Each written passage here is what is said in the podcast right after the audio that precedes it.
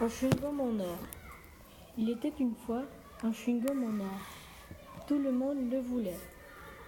On disait que le chewing-gum, c'était le chewing-gum le plus bon du monde.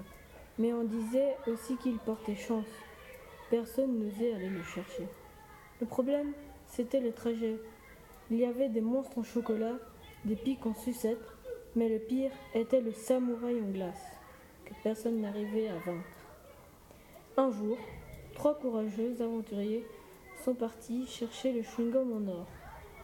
Les villageois ne les voyaient pas revenir et avaient perdu espoir. Les trois courageux aventuriers étaient arrivés vers le samouraï, mais avant de l'affronter, enfin un plan. Ils avaient un long-flamme et une cuillère.